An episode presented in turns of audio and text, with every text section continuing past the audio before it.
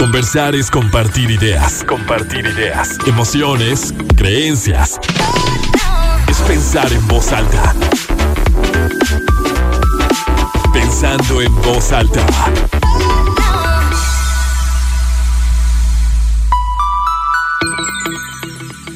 ¿Cómo están? Muy buenos días, bienvenidos a Pensando en Voz Alta. Soy Lucía Olivares y los saludo con muchísimo gusto este sábado, ya 20 de marzo de 2021. Son las 11 en punto, tenemos 17 grados centígrados en el centro de Torreón y los invito a que se queden, estoy muy emocionada, como todos los sábados, de estar con ustedes, de compartir diferentes temas, información que nos ayuden a, a crecer, que nos permitan aprender, que nos permitan justo pensar en voz alta reflexionar, sacar esas dudas, esos pendientes que luego tenemos. Y el tema de hoy me encanta, es salud reproductiva y fertilidad. Platicada con una amiga en esta misma semana y reflexionábamos con cómo como mujeres, y vaya que va muy vinculado como a los temas que hemos tratado durante este mes de marzo, que ya saben han estado pues sí un poco vinculados con la mujer, pero creo que al mismo tiempo son temas en los que hombres y mujeres estamos incluidos. Ya saben que, yo tengo esta, esta teoría, que pienso y que lo digo así, que todo, en todo estamos relacionados y involucrados, vinculados, tanto hombres como mujeres. Y bueno, lo que platicábamos y lo que reflexionábamos es que cuando éramos chiquitas, como niñas, pues sí, en muchos de los casos, no en todos, pero me atrevería a decir que en una mayoría, pensamos y tal vez muy, pues sí, muy por, por, por el contexto, por el ambiente, en que en algún momento serás mamá, en que en algún momento tendrás hijos. Y vamos viendo como ese plan de vida que ya está trazado, ¿no? Porque cuando somos niños, niñas, pues no nos cuestionamos nada y creemos que la vida justo así es, como seguir un camino. El punto es que estamos chiquitos y mientras estamos jugando allí a lo mejor en, en, el pasto, en una piñata o en alguna casa de una amiga mientras las mamás están platicando, tú imaginas que eventualmente dejarás de estudiar o estudiarás una carrera, por ejemplo, terminarás primaria, secundaria, preparatoria, vas a estudiar una licenciatura, luego te casarás, tendrás hijos, y hasta pensamos y decimos, yo quiero tener tres, no, yo nada más dos, yo sí quiero tener muchos, yo quiero tener cuatro, yo cinco, yo nada más uno. Y, mis hijos se van a llamar Paula y Gabriel, y el mío se va a llamar Antonio y Samantha, y no, yo nada más quiero uno que se llama llamar Pablito. Y así empiezas, ¿no? Pero jamás, o sea, como niñas, como niños, jamás piensas en esa posibilidad de no poder ser mamá o papá, si es que es un anhelo que tú tienes. Jamás te pones a pensar en todo lo que puede ocurrir en ese proceso. Tampoco sabes cómo es que las mamás luego se embarazan, ni cómo es un parto, ni lo que se necesita, ni lo que debes de, conocer. Simplemente das por hecho que así va a ser la vida, ¿no? Que tendrás tus hijos, luego van a crecer, y luego vas a ser abuela, abuelo y ya. Y de repente vas creciendo y no solamente vas ganando años, vas ganando experiencias, vas observando, vas compartiendo, vas aprendiendo y escuchando de otros y te das cuenta de que hay muchas cosas que no son así como que tan sencillas como las veíamos y que de repente en tu entorno compartes la felicidad de una amiga que anuncia que está embarazada del amor de su vida, ¿no? Y que sabes que era un gran anhelo. Y de repente, así como te enteras de eso, también te enteras que ese embarazo no se logró, que había algo allí que, que falló y que no se logró. Y entonces es una sacudida aunque tú no lo estés viviendo en carne propia, porque dices, ¿cómo? No era así tan sencillo.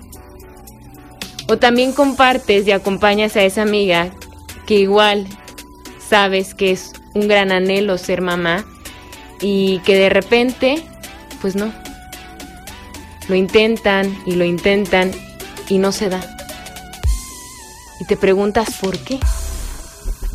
Y luego también te preguntas si ese anhelo que tú tienes y que, y que tú compartes va a poder llevarse a cabo, ¿no? Y empiezas a cuestionarte muchas cosas. Entonces creo que el tema es muy cercano a todos nosotros, por eso me parece importante acercarlo, hablar de salud reproductiva y fertilidad. Yo les pediré, de verdad me encantará que ustedes me dejen todas sus dudas, todas las preguntas que tengan para el doctor Carlos Lauro Tercero Valdés Zúñiga. Él es experto en endocrinología ginecológica y reproducción humana. Va a estar con nosotros, va a estar resolviendo todas nuestras dudas. Entonces, mándenme sus mensajes a nuestra línea de WhatsApp 8711 201 955, se lo repito, 8711 201 955 y además de, de, resolver sus dudas, también van a poder participar para llevarse un pase doble para Cinépolis VIP, que es una maravilla, lo pueden aprovechar durante todo este mes de marzo, entonces ya saben. Qué maravilloso ir al cine Aparte VIP, donde se están cuidando todos los protocolos, la super sana distancia, muy cómodos. Y nada más tienen que compartir alguna duda, alguna pregunta que tengan para el doctor 8711-201-955. Así empezamos, pensando en voz alta. Gracias por quedarse, gracias por escuchar. Vamos a ir con el primer testimonio. Ella es Lilian de León, a quien le agradezco muchísimo que haya compartido su experiencia. Pensando en voz alta. La cigüeña olvidó nuestra dirección. ¿Supiste que está embarazada? Una pregunta que tocó mi corazón, recordándome el amor a la vida. En ese preciso momento me viene a la mente el tiempo que he pasado esperando el codiciado positivo. Ya sucederá, es lo que mi corazón me dice. Han pasado más de cinco años desde que mi anhelo vuela libre cada noche. Cuando nací, venía conmigo un encantador instinto de maternidad, que fue alimentado por las mujeres que me rodeaban. ¿Duerme a tu bebé? me dice la tía, mientras a mis escasos tres años arrullo a esa muñequita suave que me ha acompañado desde mi nacimiento. A medida que voy creciendo, mis muñecas y peluches van formando filas que bien me convierten en maestra, amiga, comadre o mamá alimentándolos con esa imaginación que lleva a crear toda una historia. Dejo de ser una niña, mis compañeros de cuarto han quedado guardados en el rincón del closet. Los chicos me esperan, le doy color a mis labios, me miro al espejo. Mi cuerpo se prepara físicamente para albergar algún día un nuevo ser en mi vientre, aunque por ahora ese cuerpo está reservado para un chico especial según las enseñanzas de mamá. Vestida como algún día soñé, bajo las escaleras con aquel atuendo blanco, mi sonriente prometido me observa. Una nueva vida espera o quizá la espera será mi nueva vida. Los planes son muchos.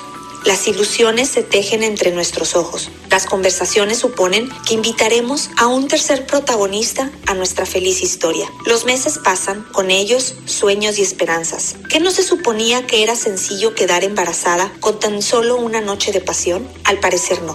Escuché alternativas que se dan entre mujeres. No te levantes de la cama, come ciertos alimentos, prueba tal posición, Consejos sobran. No hay recomendación alguna que convenza a mi dudoso corazón. Es momento de visitar a un doctor, esperando un diagnóstico para poder darle el remedio sencillo por el cual aquella amiga ya pasó. No sabes lo que te espera. Son tratamientos pesadísimos Comenta la amiga que es tan oportuna como lo serían los globos multicolores en medio de un funeral. Aún así, las cosas son mejores de lo que me habían platicado. Tras análisis de sangre y ultrasonidos para mí y espermabioscopía para él, un proceso está por comenzar. Mi cuerpo comienza a llenarse de hormonas introducidas por inyecciones frecuentes. Los meses se han convertido en años. Las inseminaciones forman parte de mi historia. Al parecer, la cigüeña olvidado nuestra dirección. O quizá nunca estuvimos en la lista de reparto. Las lágrimas se han tatuado en nuestros rostros, ya nadie las nota. La fe continúa. Las conversaciones sobre el tema han rondado múltiples lugares y cientos de momentos. Ahí estamos, él y yo, tomados de la mano, sonriendo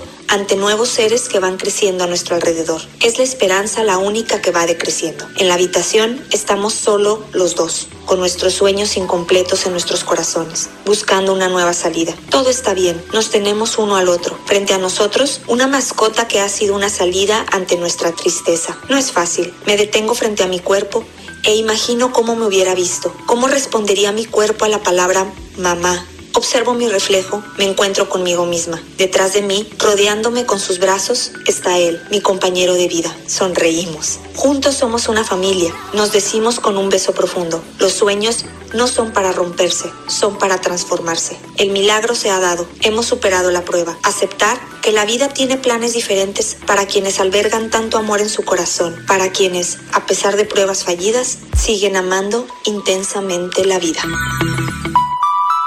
Conversar es compartir ideas, emociones, creencias, pensando en voz alta. Regresamos.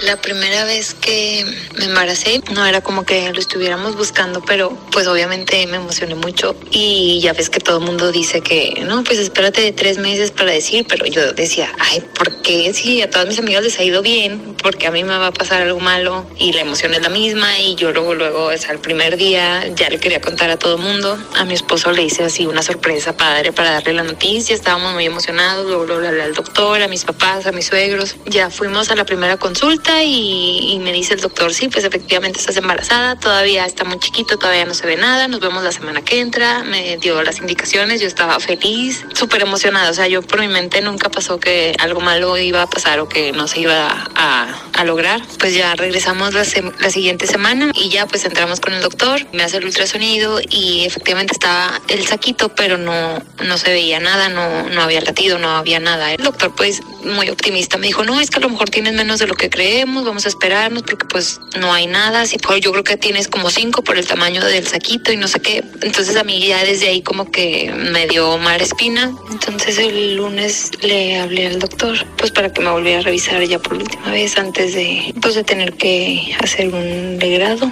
Bueno, de ver qué se tenía que hacer y efectivamente me volvió a hacer otra vez un ultrasonido y pues no había nada y de hecho ya se veía como sangradito. Entonces me dijo que ya mi cuerpo pues lo iba a expulsar, que, que había dos opciones, esperarme que mi cuerpo lo expulsara o, tomarme unas pastillas. Me explicó que se llamaba embarazo en embrionario, creo. Y ya pues me dijo que era muy común, más común de lo que me imaginaba, que casi a todas las mujeres les pasaba, que no indicaba que yo tuviera un problema, que no tuviera miedo y no sé qué. Total, pues ya me tuve que tomar esas pastillas y esa fue mi primera historia. Yo tenía mucho miedo de volverme a embarazar y que volviera a pasar algo parecido. Entonces el doctor nos dijo que nos esperáramos seis meses para volverlo a intentar. La verdad es que no lo estaba buscando tan rápido, pero para diciembre otra vez como que es que algo algo sentía yo, no sé, o sea, algo presentí, me hice la prueba y salió positiva, pero ya no lo viví con tanta emoción, la verdad, o sea, obvio sí me dio emoción, pero pues sí tenía mucho miedo, pues encomendarnos a Dios para que todo saliera bien. Me di cuenta como a mediados de diciembre me dije voy a esperar que pase Navidad, Año Nuevo y voy a ir en enero con el doctor y, y ya pues estuvo muy padre porque fuimos en enero y ya se escuchaba el corazón, ya se veía pues así el embrencito así chiquito, un, un camaroncito muy bonito. Y pues ya otra vez pura felicidad, pero sí lo viví pues más nerviosa, pero gracias a Dios no tuve ningún problema, todo salió muy bien y ahorita ya mi bebé tiene siete meses y está muy sano y estamos muy contentos y agradecidos con Dios y con los doctores.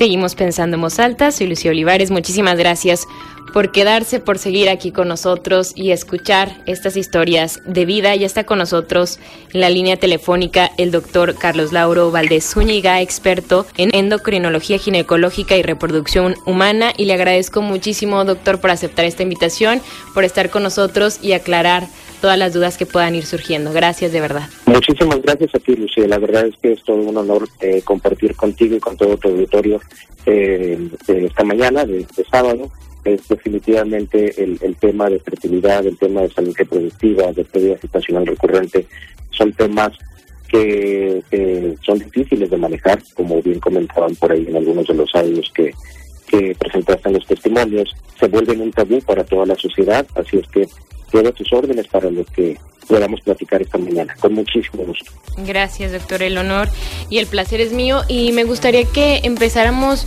pues de, de lo más sencillo y que pudiéramos ir aclarando estas dudas. ¿Qué es la fertilidad? Bien, la, fertilidad la podemos entender como la capacidad que tenemos de poder lograr un embarazo. Sin embargo, muchas veces esto es mucho más difícil de lo que nos llegamos a imaginar.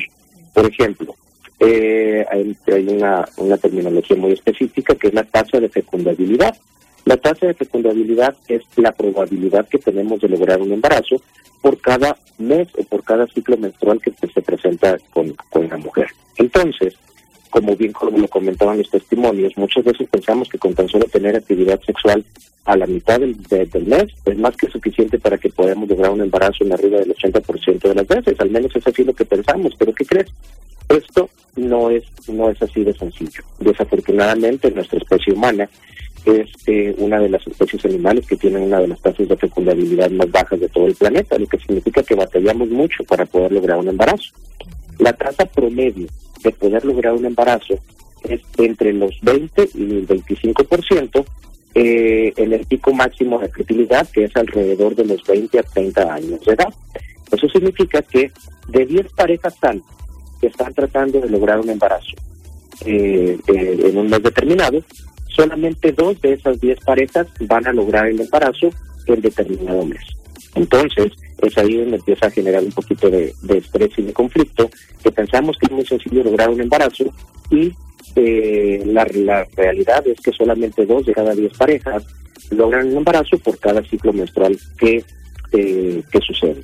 Desafortunadamente esto va disminuyendo con el paso de la edad. La edad es muy importante tanto para la mujer como para el hombre, en el que el potencial reproductivo va disminuyendo. Entonces, después de los 35 años, esto puede ser un poquito más complejo. Ok, tanto para hombres como para mujeres, porque doctor, es cierto que, que muchas veces cuando una, una pareja, sobre todo recién casados, que dicen, bueno, ya, ya creemos que es momento de, formar una familia, de tener hijos, y que dejan algún, por ejemplo, algún método anticonceptivo que pudieran haber estado utilizando durante algunos meses, puede ser también que un par de años, bueno, sé dependiendo de cada quien, y que si no se logra, como bien lo comentaba, el embarazo de inmediato o cuando ellos o en sus tiempos, o sea, cuando, cuando esa pareja lo, lo desea o lo está esperando, entonces llega a una situación de, estrés y de preocupación de decir, bueno, ¿por qué no? Que no era tan sencillo como lo escuchamos sí en los audios, que no era tan sencillo como con una noche de pasión ya tendría que estar yo embarazada o, embarazado y el tema de las edades, porque creo que es algo que sí luego tiende a preocupar mucho a, las mujeres. Mencionaba ahorita que, que después de los 35 años, pero varía la, la edad fértil para las mujeres y para los hombres, ¿no es así? Es correcto. Este, bien, a los 35 años, perdón, al, el, pico de, fecundidad, que es entre los 20 y los 30 años de edad, eh, es donde tenemos la mayor posibilidad de poder lograr un embarazo. Sin embargo, eh, después de los 35 años de edad empieza a descender la fertilidad en hombres y en mujeres. Principalmente esto se da en las mujeres a partir de los 35 años, pero son por motivos diferentes. A partir de los 35 años de edad, la cantidad y la calidad de los óvulos que tiene una mujer empiezan a disminuir. De manera general, una mujer tiene toda la, la cantidad de óvulos eh, disponibles eh, desde que estaba dentro del vientre de su mamá. Y cuando una mujer está eh, embarazada de una niña, esta niña dentro del vientre de su madre en los cinco meses de embarazo, este, ya tiene todos los óvulos que va a tener disponibles para el resto de su vida. Tiene alrededor de 7 millones de óvulos. Cuando nace esta niña, eh, al momento del nacimiento ya perdió 5 millones de óvulos y nacen con una cantidad de entre 1 a 2 millones de óvulos. Cuando esta mujer llega a la, a, la, adolescencia y que empieza con sus primeras menstruaciones, de esos dos millones de óvulos que tenía, ya nada más le quedan 400 mil. Y esos 400 mil óvulos son los que empiezan a utilizarse este, durante cada menstruación, durante cada mes, para que uno de estos óvulos sea liberado y se pueda lograr un embarazo. Después de los 35 años de edad, la calidad de estos óvulos empieza a mermar, empieza a ser un poco más baja, principalmente por factores genéticos. La calidad genética que empieza a tener estos, eh, estos óvulos, eh, el ADN que está guardado dentro de ellos, empieza a ser fragmentado, que a ser recortado, por lo tanto a la hora que se une con un espermatozoide hay más posibilidades de que la información no se transcriba de manera correcta y se pueda terminar en un aborto, por ejemplo, o aumentar el riesgo de algunas enfermedades genéticas como síndrome de Down, entre otras cosas. Al contrario, con el varón, a partir de los 45 años de edad, empezamos a tener una disminución tanto en la cantidad como en la calidad de los espermatozoides que vamos formando. Pero esto se lleva a cabo de una manera un tanto diferente, ya que el hombre no nace con toda la cantidad de, espermatozoides para toda su vida, sino que es un proceso de formación de espermatozoides que se van teniendo alrededor de cada 72 días en promedio, se van formando nuevos espermatozoides. Es por eso que todavía el varón, después de recibir este tipo de tratamientos o de mejorar su alimentación y calidad de vida, puede mejorar hasta cierto punto su calidad espermática para poder seguir siendo papá. Muy bien, entonces en las mujeres, por ejemplo, como lo mencionaba, después de los 35 años desciende la cantidad y, calidad de los óvulos, pero de todos modos es posible que se dé un embarazo. Es más complicado, pero se puede dar, ¿verdad? Es correcto, así es. Hablábamos ahorita de la tasa de fecundabilidad este, que entre los 20 y 30 años es de un 20 y un 25%, pero ya después de los 30 años esta tasa disminuye a un 16% entre los 30 y 35 años de edad. A partir de los 35 años de edad va disminuyendo desde un 15%, un 15.3% a los 35 años hasta llegar a los 40 años que se convierte en un 5%. Entonces, desafortunadamente muchas veces vamos tratando de cumplir nuestras metas en la vida, vamos tratando de estudiar una carrera, vamos tratando de establecernos en un mejor trabajo, vamos tratando de, encontrar una pareja ideal. Eh, y una vez que nos casamos o que establecemos una relación de pareja, vamos eh, eh, disfrutando de nuestra relación de pareja y vamos dejando la maternidad o la paternidad para tiempo posterior. Y de pronto cuando abrimos los ojos y nos damos cuenta ya tenemos más de 35 años y las cosas empiezan a complicarse un poco. Doctor, y bueno, la primera pregunta que le hacía es qué es la fertilidad para que todos estuviéramos como en este, en este mismo contexto. Pero, ¿qué, ¿cuándo se considera que una persona es infértil? Porque leía que también tiene que ver con, con, el periodo de tiempo en el que estén buscando un, embarazo y que no se dé. O hay personas que, que realmente, mujeres u hombres que, que, que no, o sea, que, que son infértiles. ¿De qué depende o cuándo se considera así? Bien, eh, lo ideal es que cuando una mujer y un varón, principalmente la edad de la mujer es la que nos va a marcar aquí este, eh, este parámetro, cuando la mujer tiene 35 años o menos, menos de 35 años, con un año de tratar de lograr un embarazo, teniendo actividad sexual durante la ventana fértil, durante el periodo fértil, y sin, obviamente sin el uso de métodos de planificación familiar, es cuando se considera que este es una, eh, un problema de infertilidad. Ahorita comentábamos que eh, una pareja tiene un 20% de posibilidades de que se embarace por cada mes que lo intenta. En tres meses, una pareja sana de menos de 30 años va a tener un 50% de, de posibilidades de lograrlo. En seis meses, un 72% de posibilidades de lograrlo. Y en un año, entre un 85 y un 90% de las parejas deben de embarazarse. Esas parejas que no se embarazaron en el transcurso de un año son las parejas que se diagnostican como con problemas de fertilidad y es necesario que, que busquen ayuda. Ahora, en mujeres arriba de 35 años de edad, el tiempo es muy importante. Por lo tanto, ya ahí no nos tenemos que esperar un año. En mujeres arriba de 35 años de edad, con tan solo seis meses de no lograr un embarazo, es muy importante que acudan a una visita de valoración con algún especialista en reproducción para tratar de identificar qué es lo que está sucediendo. Obviamente aquí ya el tiempo es fundamental para poder lograr un embarazo. De tal manera que de todas las parejas que ustedes conozcan, cuando una mujer tiene menos de 35 años, una de cada seis parejas va a tener dificultades para embarazarse. Pero cuando la mujer tiene 35 años o más, una de cada tres parejas va a tener dificultades para embarazarse. Entonces, por eso la edad es muy importante. Y doctor, bueno, ya planteando como, como un escenario, una pareja de más de 35 años o que está en este parámetro entre los 20 y los 30 años, que empieza a tener dificultades para embarazarse y acude a un médico. ¿Qué es lo que, qué es lo que se hace? ¿Cuál es el tratamiento? ¿Cómo se le da seguimiento? ¿O ¿Qué hacen los médicos en, en, situaciones como esas? Lo más importante es tratar de definir cuál es la causa por la que esta pareja está batallando para lograr un embarazo se tiene que hacer, una, como en todo en medicina, una, un interrogatorio completo, una historia clínica, una exploración física, eh, pero depende mucho de algo que se le llaman factores de infertilidad. Estos factores son muchísimos, eh, son todos los, los eh, lo que tiene que estar alrededor de la fertilidad, como es el factor psicológico, obviamente que es muy importante, el factor emocional, eh, pero los más importantes son cinco factores. Y estos factores son los siguientes. ¿Cómo están funcionando las hormonas de la mujer?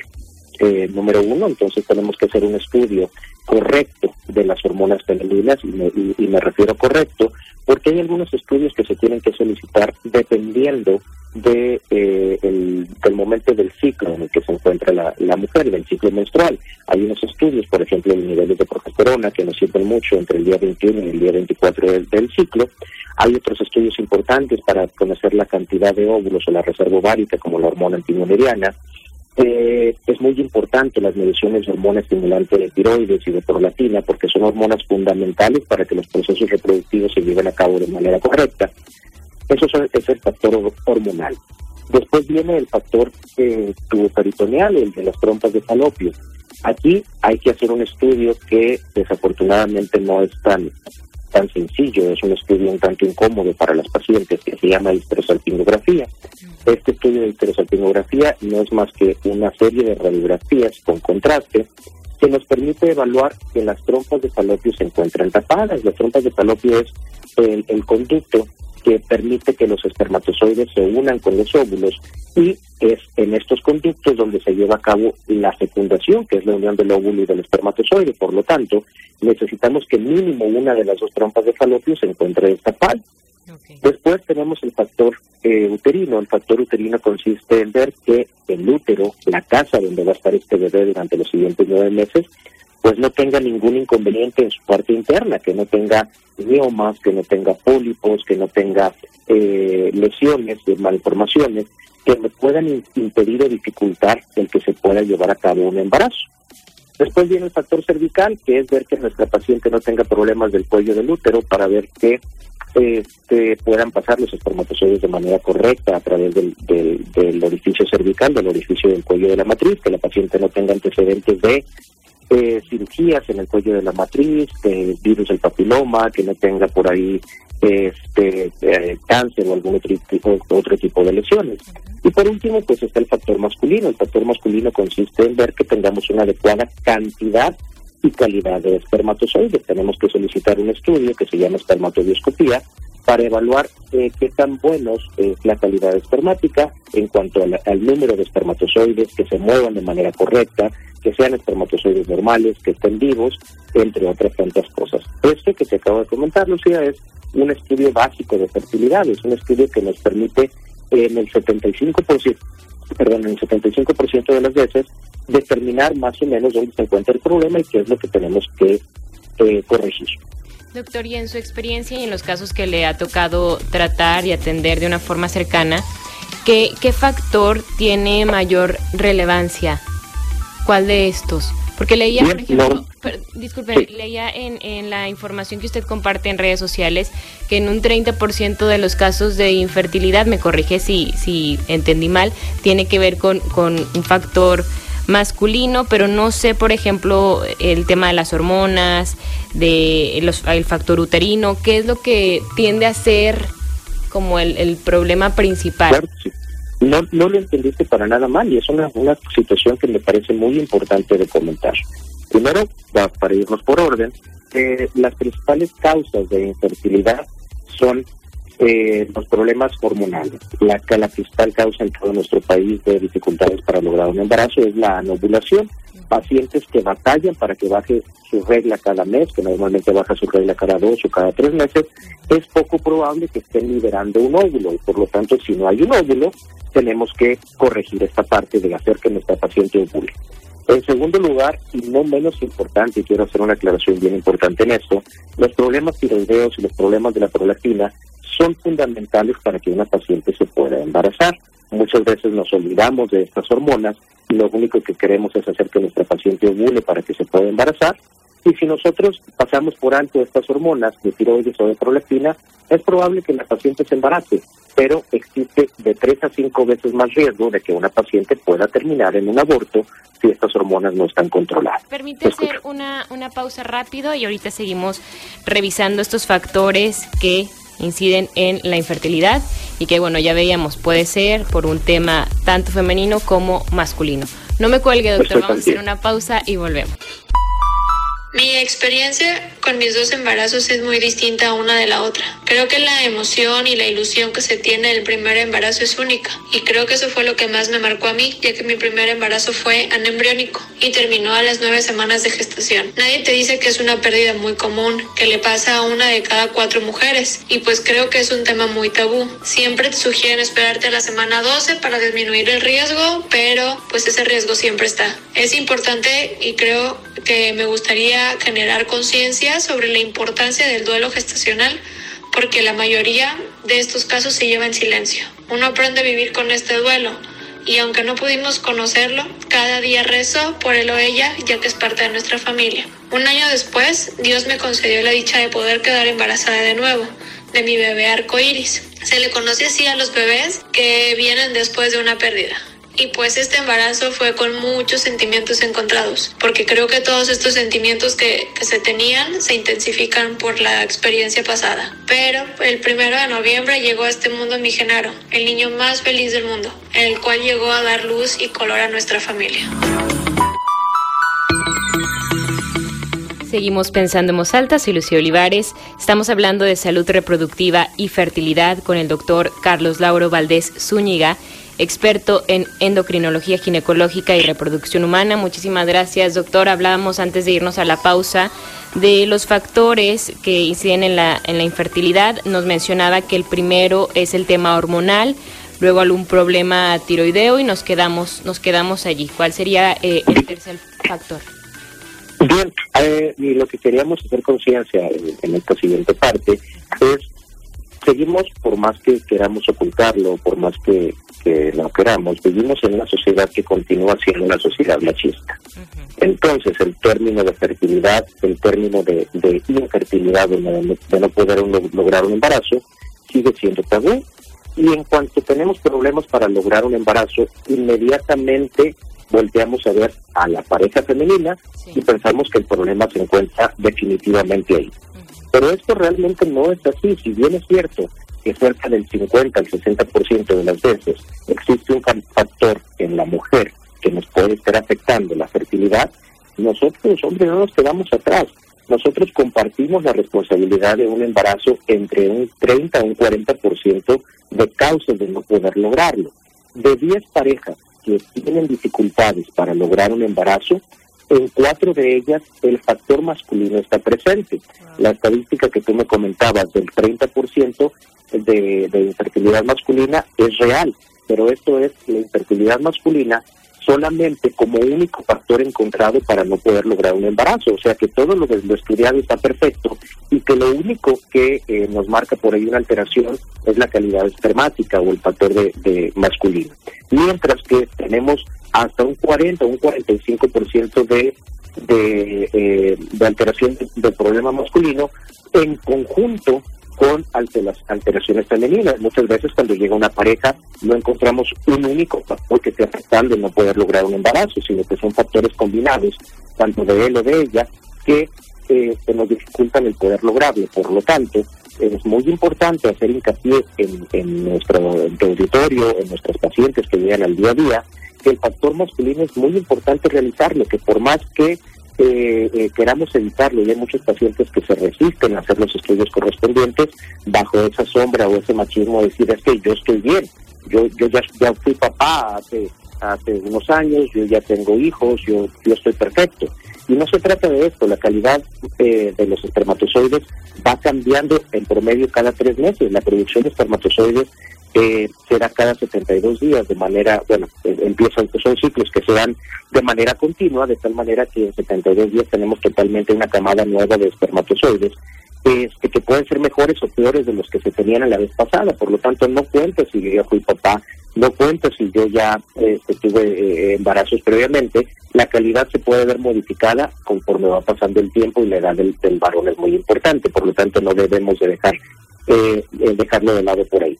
Y después vienen otras enfermedades, por ejemplo, como la endometriosis, que es una enfermedad, eh, precisamente el mes de marzo es el día de, es el mes de, de la hacer conciencia sobre la endometriosis, que es una enfermedad terrible, es una enfermedad eh, que disminuye la calidad de vida de las mujeres, que disminuye la fertilidad y se relaciona en aquellos pacientes que tienen dolores menstruales muy intensos cada vez que baja su regla, un flujo menstrual muy muy eh, aumentado, dolor pélvico, dolor de su parte baja del abdomen durante la mayor parte del mes, se confunde muy frecuentemente con problemas de colitis y con problemas de infección vías urinarias y a la hora que este, se, quiere lograr un embarazo, pues tienen este, un porcentaje de un 30 o un 50% más de posibilidades de batallar para lograr un bebé. Que me encantará, que en mayo, doctor, podamos hablar de, endometriosis. Ojalá que lo podamos hacer como un compromiso ya, porque sí creo que también es un, un tema muy importante acercar. Y, y, me encanta desde que encontraba en sus, en sus redes, que igual invito a todos aquellos que nos estén escuchando a seguirlo en clínica-CERH para que vean también todos estos datos que, que comparte el doctor. Y nos llegó un, un mensaje de Amelia que dice que quisiera preguntar que si ha tomado las mismas pastillas anticonceptivas, qué riesgos hay o consecuencias, porque tiene tres años tomándolas sin descanso. Y justo, bueno, además ella dice que lo admira mucho, que, él, que usted hace cinco años hizo que su bebé naciera y que, bueno, que le agradece muchísimo que explica y que trata a sus pacientes con mucha paciencia. Y también ese era uno de los temas, de los puntos que tenía para usted. ¿Cómo se relacionan los métodos anticonceptivos? Porque sí, luego es muy fácil escuchar a gente que dicen que si tomas, o sea, si tomas o si te cuidas de alguna forma, digo, el método que tú elijas, luego tu cuerpo se acostumbra y que por eso también puedes batallar en embarazarte. ¿Eso es, ¿Esto es real o difiere dependiendo del método anticonceptivo que utilices?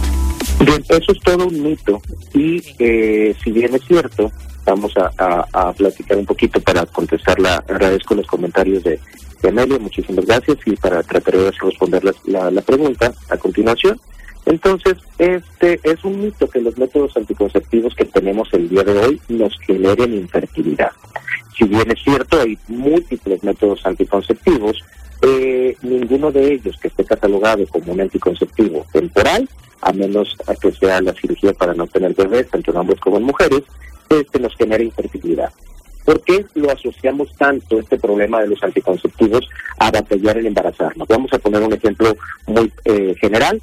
Normalmente, una chica de de 17, 18 años de edad empieza a tomar un anticonceptivo eh, eh, para de manera responsable no embarazarse, lo toma durante varios años, durante 3, 4, 5 años de manera continua, deja de, eh, de tomar el anticonceptivo, busca el embarazo y de pronto no lo logra. Número uno, muchas veces pensamos, como lo que ya habíamos comentado, que lograr el embarazo es muy fácil, de tal manera que ella piensa que suspender el anticonceptivo inmediatamente, al siguiente mes se va a embarazar. Y recordemos que este solamente es un 20 o un 25% de probabilidad. Número dos, esa mujer que empezó a tomar anticonceptivos, en el 99.9% de las veces no acudió a una consulta preconcepcional o una consulta de, reproducción o de, anticoncepción, en el cual a lo mejor ella tenía previamente a tomar algunos anticonceptivos, ya tenía ciertos factores de riesgo, resistencia a la insulina, síndrome de ovario poliquístico, problemas de tiroides, su pareja a lo mejor tenía por ahí problemas de espermatodioscopía, y a la hora que empieza a tratar de lograr un embarazo, pues estas eh, enfermedades que ya estaban manifiestas previamente al, al uso de los anticonceptivos, pues nuevamente generan ahí un problema y la paciente batalla en embarazarse. Esa es la principal razón por la que los anticonceptivos están relacionados a la infertilidad. Normalmente, todos los anticonceptivos que tenemos, como eh, los anticonceptivos hormonales, a excepción del implante, que era hincapié el implante que le, le consideran muchas veces el chip anticonceptivo que se coloca en el brazo, pero el resto de todos los anticonceptivos eh, eh, mensuales o el dispositivo intrauterino o el dispositivo Mirena, a los 30 días de haber suspendido el tratamiento hormonal, el cuerpo de esa mujer se encuentra en condiciones previas, al menos si estaban en condiciones normales, pues para poder seguir logrando el embarazo.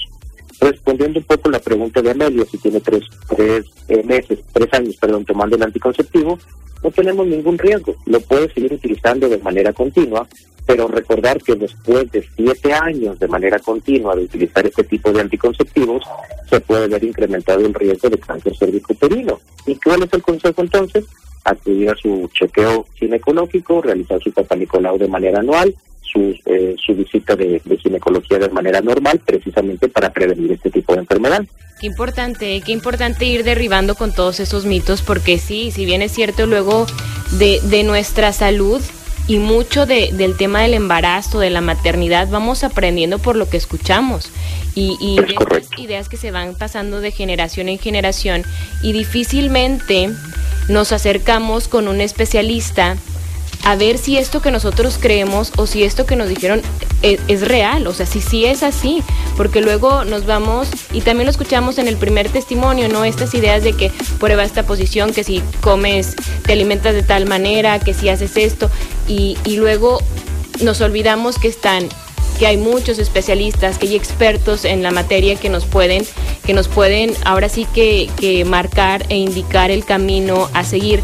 Doctor, y ya con esto desafortunadamente nos tendríamos que estar despidiendo, pero me parece sumamente relevante que aquellas personas que nos estén escuchando, parejas que tengan pensado ser papás o que estén buscando un embarazo, ¿qué estudios deberían de, realizarse previos a, pues al embarazo para saber que, que bueno están en, en óptimas condiciones para lograrlo o ver de qué manera lo podrían manejar y tratar? Por supuesto. Claro que sí, con una consulta preconcepcional agradezco tus comentarios y creo que es muy importante el que abras a tu auditorio este tipo de temas.